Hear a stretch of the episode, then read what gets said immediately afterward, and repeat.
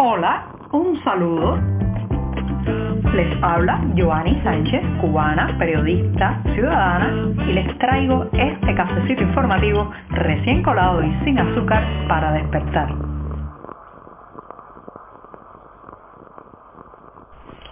Viernes y concluye una semana informativa que ha sido especialmente complicada para mí. En primer lugar, he tenido que lidiar con una gripe que me ha dejado la voz algo afectada y mucha tos y también con las dificultades para enviar este cafecito informativo cada día porque las conexiones, señoras y señores, desde la isla cada vez están peor. Pero primero me voy a dar en este programa del 14 de abril de 2023 un sorbito de café bien caliente todavía y amargo, eso sí, sin una gota de azúcar.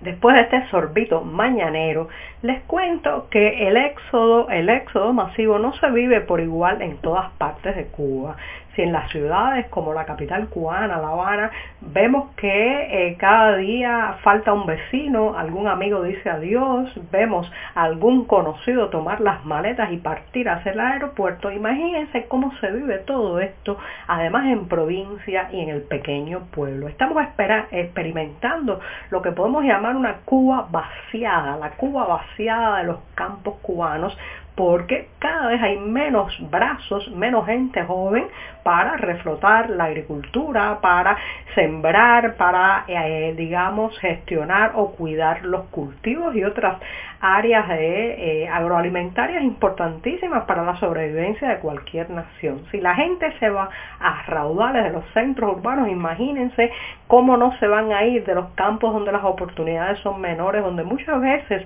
lo único que hay para hacer de manera recreativa es, eh, bueno, pues jugar un poco de béisbol o pelota en un descampado, porque no hay para la gente más joven, para los adolescentes, ninguna otra oportunidad de recrearse, divertirse o encontrarse y confluir con amigos que no sea en lugares muy precarios, prácticamente sin ninguna infraestructura. Pero además de eso se ha encarecido tanto la vida en el campo, se ha problematizado tanto desde la violencia, la delincuencia, el saqueo y el vandalismo, que muchos hacen sus maletas, incluso van a las ciudades para de allí pues utilizar estos centros urbanos como trampolín para la emigración al extranjero. La Cuba vaciada es una Cuba eh, cada vez más mustia, donde es cada vez más difícil encontrar gente joven, donde los más viejos se van quedando solos en sus fincas, en sus casas, en sus bohíos, esperando que el más joven de la familia se abra camino por allá afuera y logre enviarles dinero. Esto es muy grave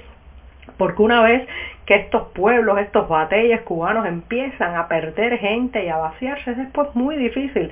eh, recuperar, digamos, la demografía de estos sitios pequeños y rurales, pero además se pierden tradiciones, se pierden maneras de hacer determinados alimentos, se pierden también cultivos específicos de esa zona, se pierde cultura, se pierde música, el repentismo se va perdiendo, se va perdiendo las maneras incluso de usar el lenguaje que son típicas de cada una de estas regiones y todo eso, señoras y señores, por la falta de oportunidad. No es solamente eh, la vieja migración humana desde los pueblos y desde los campos hacia eh, las ciudades, sino que aquí hay otros agravantes y es la falta de oportunidades absolutas que siente el hombre rural en la Cuba de hoy siente que el campo es atraso, que el campo es pérdida de oportunidades, que en el campo no hay solución ni salida, pero además que el campo es riesgoso. Ya no es aquel remanso de paz, salpicado de palmas, con la vegetación, las flores, las cordilleras,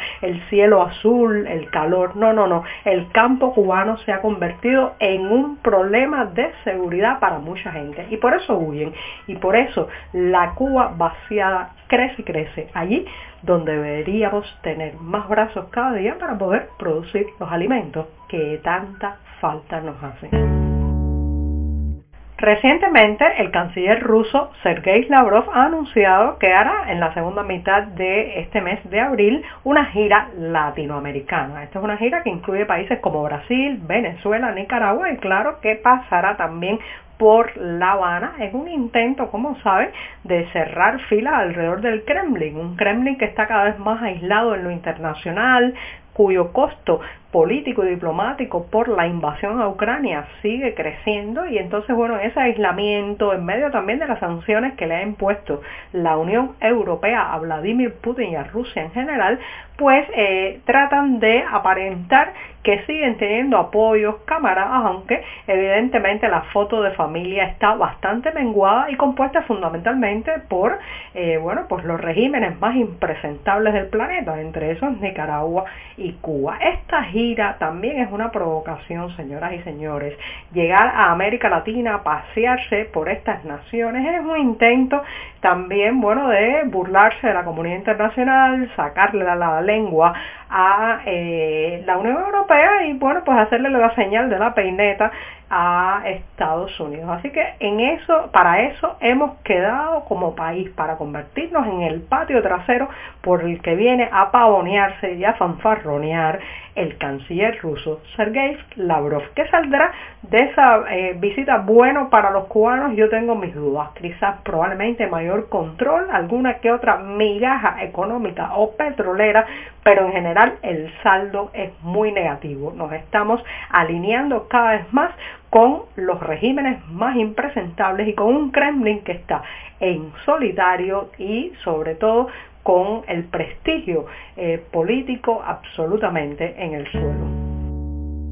Mal, muy mal debe estar la economía cuando las autoridades cubanas ni siquiera pueden sostener y privilegiar ese sector que es el sector de la ideología, de eh, todo lo que tiene que ver con los actos públicos, las marchas, las convocatorias y específicamente los lugares donde ocurren ese tipo de eventos públicos que, eh, bueno, pues el régimen siempre intenta mostrar como de reivindicación, apoyo y espaldarazo a su, a su gestión. Si hay un que es emblemático de todo eso que les he contado es la llamada tribuna antiimperialista en el litoral de La Habana, un lugar eh, en el que se han gastado enormes recursos a lo largo de los años y que se convirtió en un símbolo, bueno, pues de, digamos, toda esta campaña frenética que desató Fidel Castro, especialmente a inicios de este siglo, la llamada batalla de ideas, las constantes convocatorias a que la gente se reuniera allí, interrumpiendo jornadas laborales, jornadas docentes, y bueno, pues este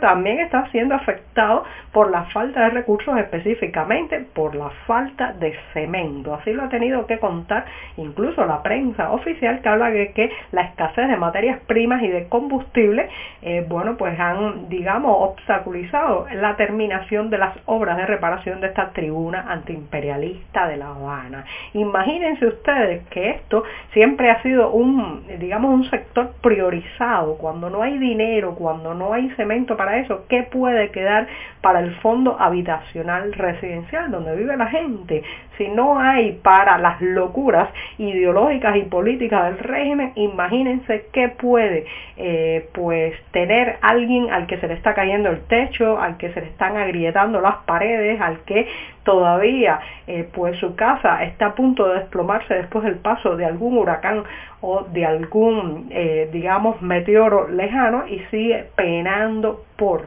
los materiales de, de construcción para reparar su vivienda. Así, hasta la ideología se ve afectada por la crisis.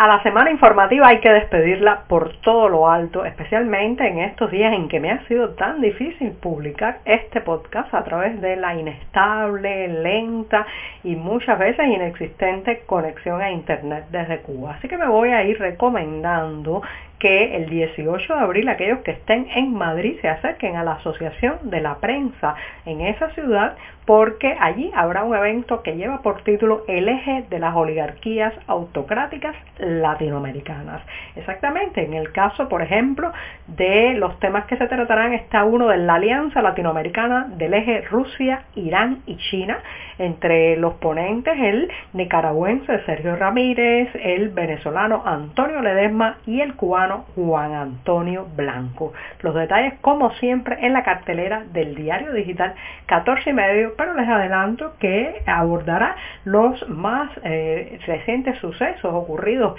en esto que podemos llamar el eje autoritario, que ya se imaginan quienes están allí, Nicaragua, Venezuela y tristemente también nuestro país, Cuba. Y con esto sí que me despido hasta el próximo lunes deseándoles que tengan este fin de semana un buen momento para la familia, la las buenas lecturas y también para ustedes mismos. Muchas gracias.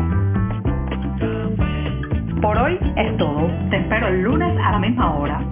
Síguenos en 14medio.com. También estamos en Facebook, Twitter, Instagram y en tu WhatsApp. No olvides, claro está, compartir nuestro cafecito informativo con tus amigos.